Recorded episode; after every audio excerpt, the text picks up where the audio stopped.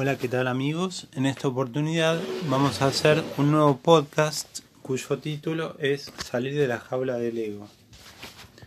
Estamos hablando de Ayurveda, Conciencia de Vida, un libro de Fabián Charlotti. Parece un poco dramático el título de este capítulo, pero era un poco para darle importancia al conocimiento de lo que más nos está enfermando, ya que vivimos presos de nuestro ego. El ego se corresponde al elemento tierra, o sea, al más concreto, inmóvil y material de los cinco elementos. Es una fuerza que, cuando es empujada por la mente en desequilibrio, su dirección siempre será hacia el deseo, la demanda, constituyendo así la raíz de todos nuestros problemas personales y sociales.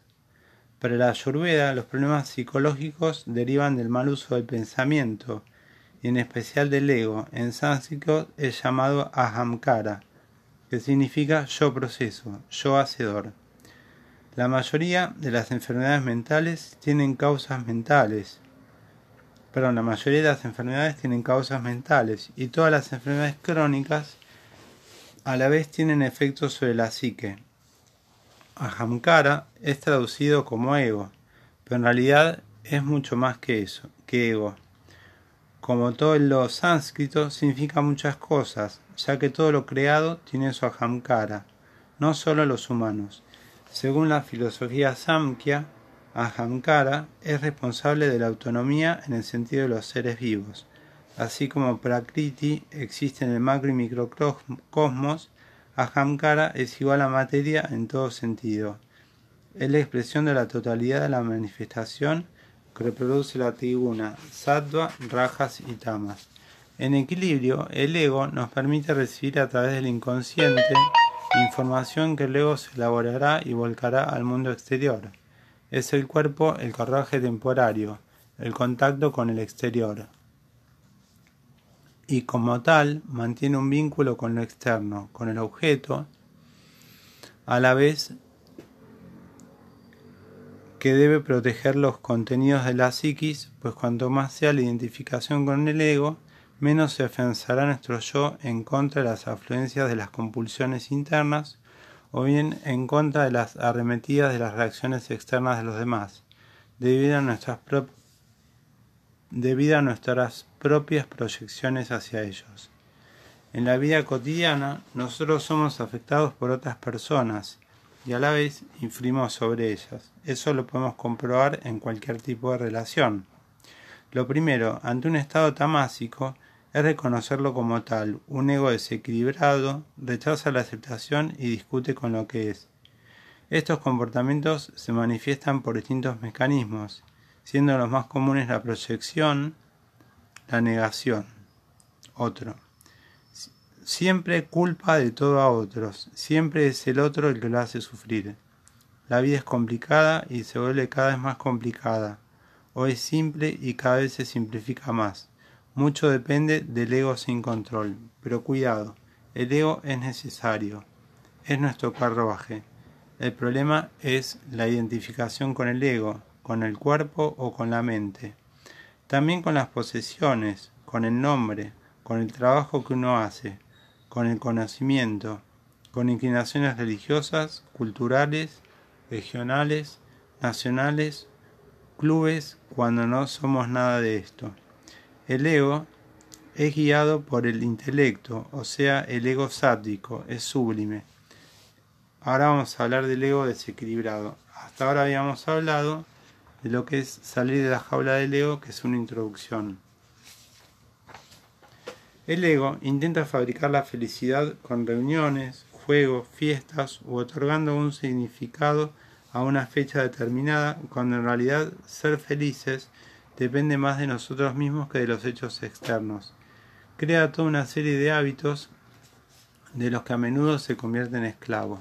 El ego cree que va a completar en el futuro, obteniendo un puesto en el trabajo, teniendo una pareja, pero como dice Eckhart Tolle, viviendo en el momento presente es la única forma de estar completo, aunque también es el único lugar donde el ego no busca cómo completarse, no buscaría cómo completarse.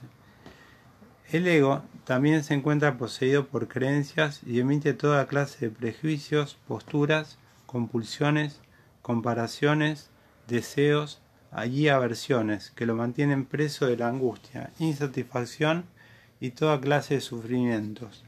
Siempre que expresamos una opinión acerca de algo, lo juzgamos según nuestras creencias y prejuicios. El ego vive demandando y esperando cosas de los demás, afecta todas las funciones de la mente y altera la noción de la realidad, interponiéndose en la percepción e imponiendo su propia opinión. Es el yo externo, repleto de deseos y pensamientos, todos ellos cambiantes. Vive en un estado permanente de insatisfacción, donde a su vida siempre le falta algo para buscar la salvación en el momento siguiente.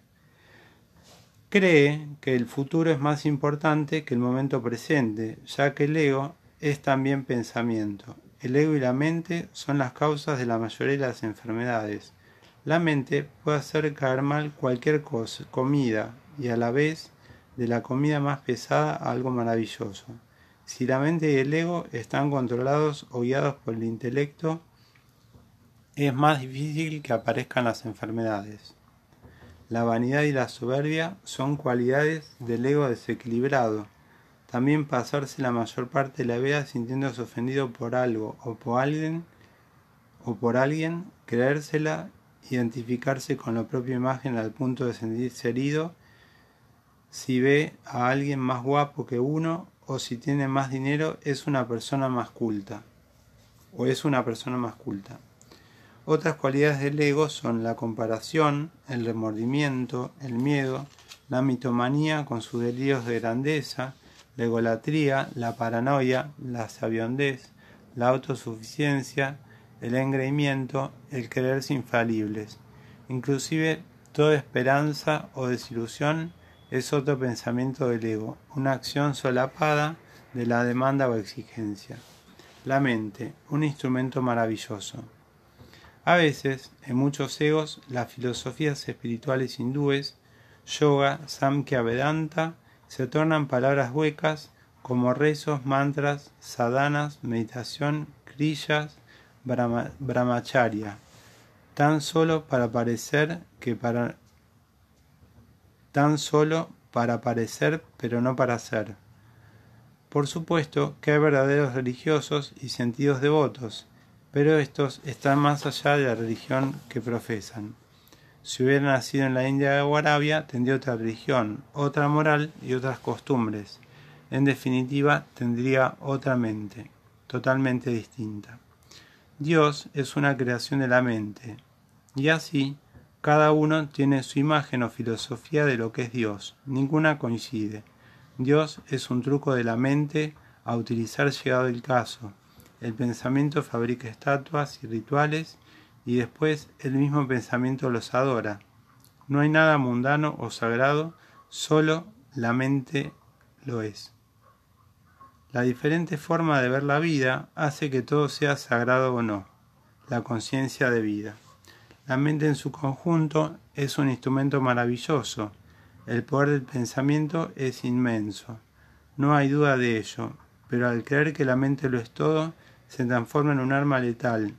Y como toda herramienta útil, tanto puede hacer muy bien como puede hacer muy mal. Muchas veces esa atención e intención que le ponemos a algo, esa voluntad está distorsionada por el ego con sus deseos, huellas, tendencias y emociones. El ego se vuelve cada vez más serio cuando más crece, está más seguro que no debe hacer las cosas hacia tiempo atrás, cuando en realidad el niño no muere para dar lugar al joven y éste tampoco muere para dar lugar al adulto. Uno puede tener 60 años, pero también 4, 8, 15 y hasta 70. Puede tener la edad que quiera, pues de hecho la tiene. Inclusive puede sentirse cada vez más niño y libre al ir dejando los condicionamientos que inculcó la sociedad en la que le tocó nacer. Lo que pasa es que la verdad es peligrosa. Uno tiene que dejar caer lo que creía hasta ahora. Debería hacer lo correcto, lo alineado, más allá del resultado de la acción. El pensamiento va en una dirección, la palabra en otra y la acción en otra. Cada vez estamos más fragmentados, nos vamos haciendo pedazos. Para la Ayurveda, la mente profunda y la conciencia están en el corazón. No se trata del corazón anatómico, sino en su espacio sutil energético. En realidad, no es correcto decir que hay enfermedades psicosomáticas, sino que somos seres psicosomáticos. No hay lugar en el cuerpo físico donde la mente deje de depositar sus problemas. Entre el ego y la mente automatizan absolutamente todo. Amar, comer, caminar, trabajar, y lo hacen tan eficientemente que todo se vuelve algo mecánico, hasta que dejamos de sentir la gran mayoría de las acciones que hace nuestro cuerpo. El ego entonces es falso, yo repleto de deseos y pensamientos, todos ellos cambiantes. Su identificación con el cuerpo y los pensamientos es lo que promueve el sentimiento de yo, el hacedor, ahamkara. Dice Saibaba que entre otras cosas, mamá, papá, significa. Si el ego desaparece, la liberación se alcanza. Si alcanzamos la unidad, disolviendo nuestro ego y su terrible dualidad, no solo nos sentimos como uno de los otros seres humanos, sino con todos los seres de la creación animados e inanimados. No soy mi cuerpo, estoy en él. Es mi vehículo, pero soy mucho más que él, ya que no muero con él. La psicología hindú, desde la antigüedad, afirma que el secreto está en la autoindagación, autoconocimiento y en guiar los pensamientos para que actúen como puente hacia la conciencia y no tan solo hacia objetos del exterior. Cuando nuestra atención e intención son dirigidas hacia afuera, entonces la felicidad parecerá depender de lo externo, ya sea dinero, poder, fechas, aniversarios, pareja, posesión o sexo. Vamos a hablar algo más, el origen de nuestros problemas. El ego trae cosas de afuera, vive de acuerdo a ellas y de ellas nos hace dependientes. Siendo así, nuestra alegría y felicidad dependerán siempre de cosas externas. La idea no es dejar no tener dinero o posesiones, sino el sentido que le damos a esas cosas. Además, el ego se vive quejando. Mencionamos que las personas, que la personalidad significa máscara, persona, por donde sale el sonido oculto tras la máscara. Persona, máscara. Es necesario cumplir roles. Estas son las reglas del juego. Lo importante es no identificarse con la actuación o acción diaria en el teatro o juego de la vida. Utilizamos distintas máscaras según con quién y dónde estemos, y pocas veces llegamos a ver el verdadero actor. De nuevo, ¿quién soy de todos los que yo soy. Soy muy distinto cuando me muestro como hijo o cuando actúo como amigo, como papá, papá, como amante o como profesor. El ego es el causante de la mayoría de nuestros problemas personales y sociales. Me gusta, lo quiero, lo odio, es bajo. Usa la mente para justificar sus acciones, para imponer su propia opinión de la verdad. ¿Cuántas veces aparece el ego con la idea de controlar a los demás e intentar manejarlos a su gusto o a conveniencia. El fracaso al intentarlo se termina transformando en la causa que alimenta los resentimientos acumulados, que son la comparación, la envidia, los celos, son del ego. Uno de los mayores problemas al querer librarnos del ego o de la mente es que muchas veces caemos en la trampa del mismo ego, actuando, mintiendo y falseando, haciéndonos pasar por humilde, meditativo, religioso o espiritual. Se puede ser altruista y bondadoso solo para mostrarse ante los demás y eso es también el ego. Si al ego lo veo, lo puedo manejar y transformar a través del intelecto. Significa que no soy yo. Cuando estoy en un sueño profundo, muere mi mente y mi ego, pero yo no muero. Ser testigo quiere decir mirar al ego, a la mente, desde arriba antes que interferirlos, pues para interferir hay que separarse de la mente como si fuera otra persona, evaluar y ser consciente de lo que digo y hago. Así como hay dos polos en un imán, uno positivo y uno negativo, las personas también cargamos con dos personajes en disputa. Uno de ellos es el que se afana por el éxito material y el otro es el que se, se aspira a elevarse espiritualmente. El ego, como vivimos, crea nuestra propia imagen, nuestro falso externo yo, que nos dice cómo somos, nos identifica con un objeto o con una imagen. La felicidad para el ego es externa. Es consumar un deseo, lograr un objetivo, ya sea comida, sexo, fiestas o poder. Una vez obtenido eso, entonces se es feliz. Para continuar siendo feliz, por lo tanto, debemos seguir haciendo lo mismo.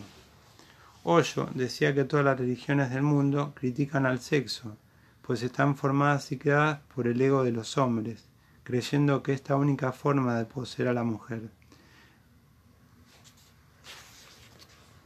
El ego también es el que te hace un regalo y se enoja. Si no lo usás, o lo cambiás o lo volvés a regalar. No me querés más. El ego te ata con sus regalos y a la vez se queda esperando regalos de compasión.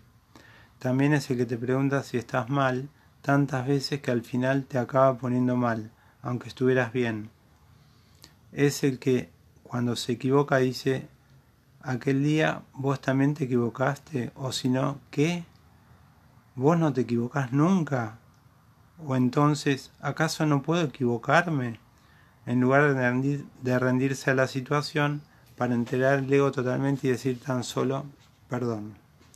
Bueno, acá dejamos este podcast que es muy complejo y vamos a seguir hablando en otro episodio. Muchas gracias.